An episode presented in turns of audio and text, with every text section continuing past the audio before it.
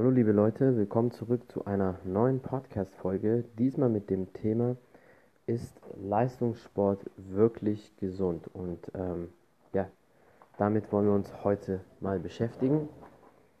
Dazu muss man ein paar Sachen auf jeden Fall sagen, bevor wir die Antwort geben, weil es wird viele Leute geben, die sagen, ja, es ist gesund, manche sagen, nein, es ist ungesund und deswegen müssen wir da auf jeden Fall ein bisschen diskutieren beziehungsweise ein paar Fakten raushauen. Also viele Professoren oder auch Ärzte sind da eigentlich ähm, geschlossener Meinung. Und es gibt eine Studie, die zeigt, dass Olympiagewinner, Medaillengewinner, haben im Durchschnitt eine höhere Lebenserwartung. Ich bin, was sowas betrifft, immer so geteilt. Ich sehe es als, wie lange man lebt, ist immer ähm, Schicksal. Aber die Qualität des Lebens definitiv, wenn man jetzt gesund geboren ist, ist, da ist man selbst dafür verantwortlich. Und mir persönlich würde es auch gar nicht um die Anzahl gehen, wie lange ich lebe, ob ich 60 äh, Jahre oder 50 werde oder 90, sondern in der Zeit, dass ich dann ein qualitatives, gesundes Leben habe. Lieber werde ich 50 nur und ähm, dann habe ich aber nie Schmerzen oder Probleme gehabt anstatt 90 zu werden, aber von 60 bis 90 ständig irgendwie zu leiden. Das jetzt nur mal so am Rande. Dann die nächste Sache, man kann Top-Sportler auf jeden Fall nicht mit normalen Menschen vergleichen, wenn man die Frage diskutiert, ob Leistungssport ungesund ist oder nicht. Wenn jetzt normale Leute in diesem Bereich trainieren würden und das mehrere Wochen oder auch vielleicht nur eine Woche probieren, dann natürlich kollabiert der Körper oder die halten das nicht aus. Haben schon vielleicht viele Leute gemerkt, wenn die nur an einem Fußballturnier mal teilgenommen haben, was mehrere Tage ging, dass die das nicht so wegstecken konnten wie sonst oder wenn Schulklassen vielleicht mal eine Woche in einem Sportcamp waren als Klassenfahrt oder so. Ähm, das kommt vielleicht etwas so in diese Richtung. Und man darf nicht vergessen, dass, äh, vergessen, dass die Top-Sportler oder Profisportler, dass die natürlich auch gezwungen sind, mehr auf alles zu achten, um ihr Training jahrelang durchzuziehen. Ich sag mal so, ein Profisportler hat eine, ein Zeitalter von 18 bis so 34, 35, so meistens. Im Fußball, manche spielen halt auch bis 36, 38 oder 40, ne? Aber dann auf jeden Fall nicht mehr das allerhöchste Top-Niveau. Aber so bis 34, 35 kann man auf jeden Fall noch ein Top-Niveau abliefern. Das heißt, man hat so im Schnitt, ähm, sagen wir mal, 16 bis 20 Jahre eine Karriere.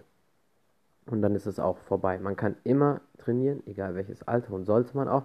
Aber ich sag mal, der Leistungssport, der Profisport, das hat äh, eh nur, das Zeitfenster ist eh nur kurz. Und in diesem Zeitfenster muss man es so optimal ausnutzen, wie es nur geht. Und deswegen sind die Leistungssportler auch ein bisschen gezwungen, mehr auf die Ernährung zu achten, auf ihre Regeneration, Schlaf, äh, was die auch nehmen, an Supplements, die Vitamine und so, dass die auch zweimal am Tag trainieren können, weil die meisten Profisportler trainieren auch zweimal am Tag. Insofern kann man das mit den Normalos nicht vergleichen, weil die ja höchstens einmal am Tag in der Regel trainieren. Und deswegen ähm, haben die natürlich dann schon in, dem Zeit, in, dem, in der Hinsicht eine bessere Regeneration, die normal ist, weil die nur einmal trainieren, aber gleichzeitig die Profisportler haben auch eine bessere Regeneration, weil die halt ausschlafen können oder weil die ihren Alltag um das Training herum gestalten, weil die ja damit ihr Geld verdienen im Vergleich zu anderen Leuten. Und die haben auch viele Ärzte, Physiotherapeuten, ähm, Wissenschaftler, Psychologen, wer auch immer dafür für die zuständig ist. Aber zu dem äh, kommen wir später auch noch. Aber das ist definitiv ein sehr, sehr, sehr wichtiger Aspekt. Und dann gibt es noch eine Frage, oder was sich viele sicher stellen, in puncto Leistungssport, gehören Schmerzen zum Leistungssport dazu? Erstmal muss man definieren, was für eine Art von Schmerz oder was meint man mit Schmerzen. Schmerzen gehören definitiv allgemein irgendwo zum Sport dazu, ob du jetzt nur Amateursportler bist, aber wie ein Profi trainierst oder nur hobbymäßig äh, trainierst. Es gehört immer dazu, weil erstmal muss man, wie gesagt, den Schmerz definieren. Was ist Schmerz? Es gibt den guten und den schlechten Schmerz. Den guten Schmerz ist so Muskelkater oder die Beine fühlen sich schwer und träge an, ähm, deine Arme sind müde, du fühlst, du fühlst dich vielleicht kurz energielos während der letzten Minuten des Trainings. Das ist ein guter Schmerz oder eine gute ähm, Ermüdung. Der schlechte Schmerz ist logischerweise Leistenzerrung, Leistenbruch oder irgendeine Verletzung. Das ist natürlich dann für niemanden gut. Und dann eine andere Sache, die sehr, sehr wichtig ist, oder der nächste Punkt, zu früh oder zu spät ins Training einsteigen. Das äh, definiert nämlich auch deine Leistungskurve oder wie gut der Sportler ähm, ist. Wenn man zum Beispiel eine lange Saison hinter sich hatte oder ein, einen Wettkampf hatte, wenn man dann nach ein paar Tagen oder ein paar Wochen, je nachdem, wenn es eine Saison war, wieder ins Training einsteigt, ist es eventuell zu früh. Ich, ich gebe mal jetzt ein Beispiel. Ähm, ein, bei den Profifußballern ist es so, nach der Bundesliga, in der Regel haben die zwei Wochen müssen die mindestens regenerieren, aber eigentlich haben die eher vier Wochen Urlaub. Und in den letzten zwei Wochen von Urlaub machen die leichte Einheiten, damit die relativ fit ins Trainingslager kommen, wenn das im Juli immer geht. Jetzt wegen der Corona-Zeit ist alles ein bisschen anders und da ist dann auch so eine Diskussion, ob es nicht zu kurz oder zu lang ist, weil die zwei Wochen Trainingspause haben, also Urlaub. Und dann braucht man nochmal zwei Wochen, um an das Leistungsniveau heranzutasten und sich anzupassen. Man muss ja quasi in den zwei Wochen wieder trainieren, damit man auf das alte Leistungsniveau kommt.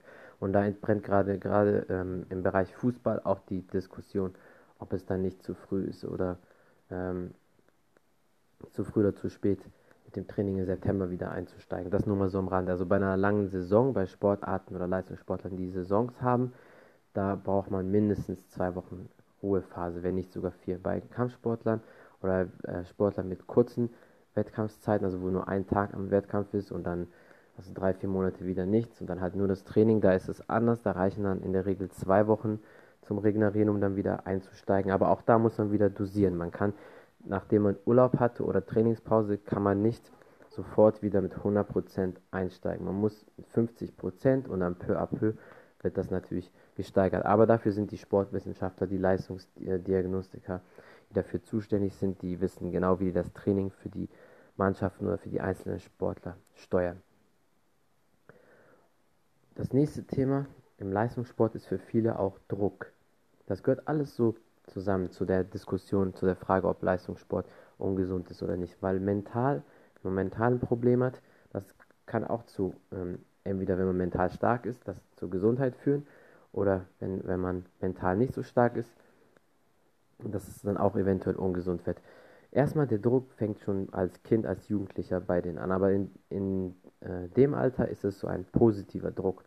Jungs wollen die Spiele gewinnen, die wollen Profifußballer werden oder Profisportler in welcher Sportart auch immer. Und da ist es völlig normal, ein Kind denkt nicht zu viel darüber nach, ähm, was Druck betrifft. Man sieht immer nur von außen es als Druck an oder die Medien beschreiben das vielleicht so, aber für Kinder, für Jugendliche ist es gar nicht so. Die wollen einfach Spaß haben, gewinnen und der Rest kommt dann, das steigert sich dann später. Das heißt, mit diesem Druck sozusagen umzugehen, das lernen die schon als Kind, als Jugendlicher und das geht dann, zieht sich dann weiter, bis wenn die halt erwachsen sind und dann Profisportler sind. Und das hat natürlich auch mit der mentalen Stärke oder Schwäche zu tun, wie ich gerade gesagt habe. Und die mentale Stärke ist natürlich sehr, sehr, sehr wichtig, wirklich extrem wichtig. Ist man mental stark, bringt man auch bessere Leistung und kann sich aber auch gleichzeitig regenerieren und abschalten, weil es ist nicht nur körperlich wichtig, sondern auch immer im Kopf muss man fit sein. Und beispielsweise sagen wir mal, der Sportler hat zwar eine Regenerationsphase gehabt, Pause gehabt, der Körper regeneriert sich, aber im Kopf kann man nicht verarbeiten, dass man verloren hat, dass die Saison nicht optimal war oder sonst was. Und das kann man auch mit negativ ins nächste Jahr nehmen oder in die nächsten Wochen und Monate. Das heißt, da ist es sehr, sehr wichtig. Deswegen haben auch viele Sportmannschaften oder viele Sportler nehmen sich auch einen Psychologen, weil die mit denen dann über solche Themen, bestimmte Themen sprechen können. Genauso wie es sehr wichtig ist, logischerweise, dass jedes Profiteam oder jeder Sportler, Profisportler einen Arzt des Vertrauens hat, verschiedene Ärzte, verschiedene Physiotherapeuten, weil gerade in der Regenerationszeit, wenn kein Training ist, also wenn die Sportler zum Beispiel zweimal am Tag trainieren, ist es oft so, wenn die dann Mittagspause haben, gegessen haben, dann dauert das noch so zwei, drei Stunden, bis das nächste Training losgeht und dann gehen die halt entweder zur Massage, kriegen vom Physiotherapeuten das oder sonstige Regenerationsmaßnahmen und das ist natürlich auch sehr, sehr, sehr wichtig. Und zu guter Letzt ist auch immer ganz logisch, alles, was zu viel ist, ist ungesund. Wenn du 8 Liter Wasser am Tag trinkst, ist es auch ungesund, wenn man das über einen langen Zeitraum äh, macht. Es gibt Bodybuilder, die für die Entwässerungsphase das so machen, das sind aber ein, zwei Tage. Aber ich meine, alles, was du langfristig zu viel machst oder wo du zu wenig machst, ist immer ungesund. Das ist auch logisch und beim Sport genauso.